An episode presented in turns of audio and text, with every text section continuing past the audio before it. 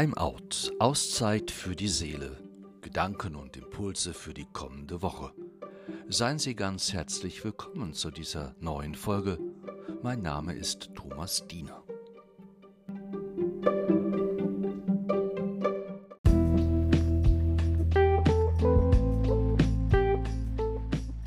Wir feiern heute in unserer Kirchengemeinde den Gedenktag des heiligen Ludwigs, unseres Kirchenpatrons. Es gibt viel zu sagen über diesen König aus Frankreich, der bereits zu seinen Lebzeiten vom Volk als Heiliger verehrt wird.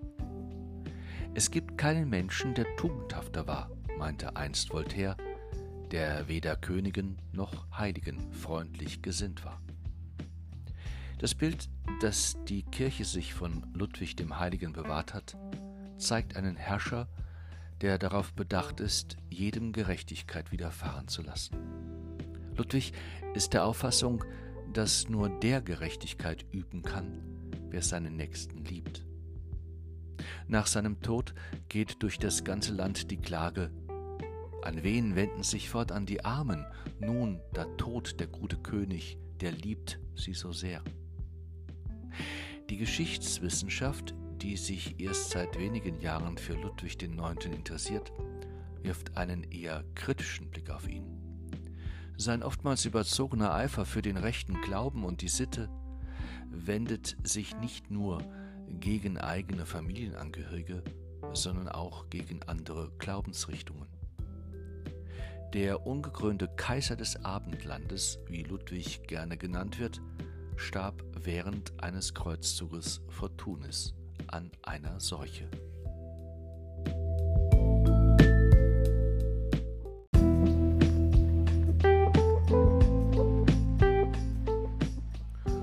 Hoch droben steht er, Ludwig, und schaut in jedem Gottesdienst auf uns herab und außer hier in diesen Augenblicken der Feier auf die vielen Besuchergruppen, die unsere Kirche aufsuchen oder die Menschen, die hier ein- und ausgehen, kommen zu einem Gebet in aller Stille. Man könnte lange vor diesem König träumen, heißt es in der Literatur, der auf vielen Kirchenfenstern als Heiliger abgebildet ist, wenn man an die Beschreibungen seiner Zeitgenossen denkt. Er hat ein Engelsgesicht, Augen wie eine Taube, blondes, sehr schön gekämmtes Haar. Niemals habe man einen so schönen Ritter gesehen, denn er war in den Schultern breiter als jeder andere. Doch lassen wir es mit dieser Träumerei. Wenden wir uns der Frage zu, was es ist, das Ludwig auf diesen Sockel erhebt, was ihn verehrenswert erscheinen lässt, ihn heilig macht und damit auszeichnet vor uns allen. Worin darf dieser Mann uns Vorbild sein? Zweifelsohne in seiner Haltung zum Mitmenschen, in seiner Konsequenz, die Liebe und die Gerechtigkeit zu leben. Beides verwirklicht sich nie am anderen Menschen vorbei insbesondere doch nicht an jenen vorbei, die gerade die meiste Aufmerksamkeit von anderen brauchen. Arme, Ausgestoßene, Kranke, Hilfsbedürftige in jeder Hinsicht. Symbol für Ludwigs Haltungen gegenüber diesen Menschen ist jene Eiche von Vincennes. Unter ihr hört er sich die Beschwerden seiner Untertanen persönlich an und versucht, die Gegner miteinander auszusöhnen. Seine untadlige Haltung und seine strenge Lebensführung bringt ihm den Spitznamen Mönchskönig ein. Ludwig gilt als Inbegriff des christlichen Herrschers. Mäßig, demütig, entschlossen, gottergeben, asketisch, großzügig, fromm, bescheiden, schlicht, gerecht, ritterlich, höflich, tapfer. Seine Herrschaft ist Frankreich als ein goldenes Zeitalter in Erinnerung, in dem das Land einen ökonomischen wie auch politischen Höhepunkt erreicht. Über die Grenzen des eigenen Landes hinaus genießt Ludwig den Ruf, ein Wahrer des Friedens zu sein. Der Einsatz von Waffen kommt für ihn nur als Mittel zur Verteidigung in Frage und gegenüber Ungläubigen zu deren Bekämpfung. Die Geschichtswissenschaft wirft, wie erwähnt, auch einen kritischen Blick auf diesen Heiligen und seine Haltungen. Tatsächlich ist Ludwig keineswegs friedfertig, er regiert äußerst autoritär, und während er seine Mutter geradezu vergöttert, lässt er seine Frau Margarete einfach links liegen. Ludwig ist die Idee der Kreuzzüge nicht fremd. Er will Jerusalem und das heilige Land aus den Händen des Islam befreien. Ludwig hat eine sehr extreme Haltung in Fragen des Glaubens und der Moral. Seine Wahrheit und seine Sicht der Dinge macht er zur Wahrheit und der Sicht anderer. Die Absolutheit in seinen Ansprüchen nimmt die Wahrheit und die Sicht des anderen auf das Leben und seine Herausforderungen nicht an. Das erscheint ignorant, keineswegs menschenfreundlich. Widerstand kommt Ludwig immer dann entgegen, wenn er seine religiösen Wertvorstellungen anderen Personen oder gar dem ganzen Königreich aufzwingen will. Seine Kreuzzüge waren sehr umstritten. Den Vorwurf muss sich Ludwigs, Ludwig seitens einer Frau gefallen lassen. Nur ein König der Minder- und Predigerbrüder, der Priester und der Kleriker zu sein.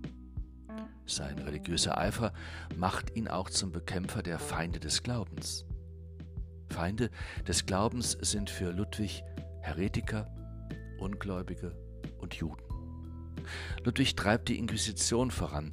Das heilige Buch der Juden, den Talmud, lässt er verbrennen. Er gilt ihm als eine gotteslästerliche Schrift. Es steht nicht in Frage, dass Ludwigs Vorgehen den Anfang einer öffentlichen Verleumdung der Juden und eines staatlich geförderten Antijudaismus in Europa markiert. Insgesamt wurde Ludwig zu einem französischen Nationalheiligen, dem nach ihm nur noch Jeanne d'Arc an Bedeutung gleichkommt. Die Frage, die sich mir ganz persönlich stellt, ist die, was will uns Ludwig als Patron bedeuten? Woran kann er uns Beispiel sein? Worin? Wovor warnt uns möglicherweise sein Leben und die ganze Widersprüchlichkeit, die es ausmacht?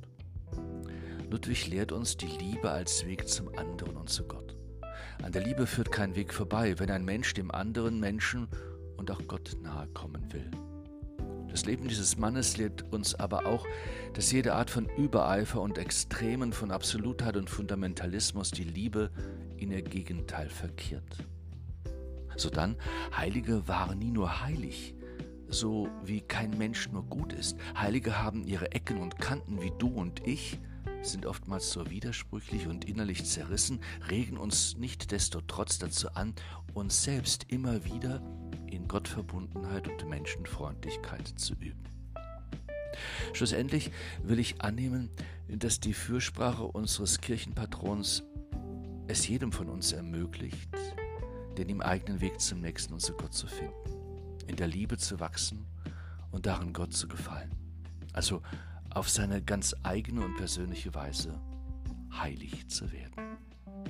Und darum will ich bitten, geleite und begleite du Gott alle, die auf der Suche sind nach Sinn und Ziel, nach wirklichem wahren Leben und Liebe. Führe und beschütze du, o oh Gott, alle, die unterwegs sind zwischen verschiedenen Welten und Kulturen und Religionen. Stärke und bewahre du Gott alle, die tägliche Kreuz auf sich nehmen, um deinem Sohn damit nachzufolgen. Lenke und bestärke du Gott alle, die Schritte wagen und gute Wege suchen, um die Not zu lindern, Leid zu mindern, Trauernden beizustehen, Verzagte aufzurichten.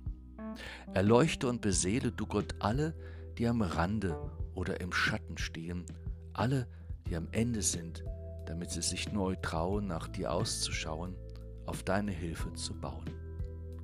Auf die Fürbitte des heiligen Ludwigs heilige du uns.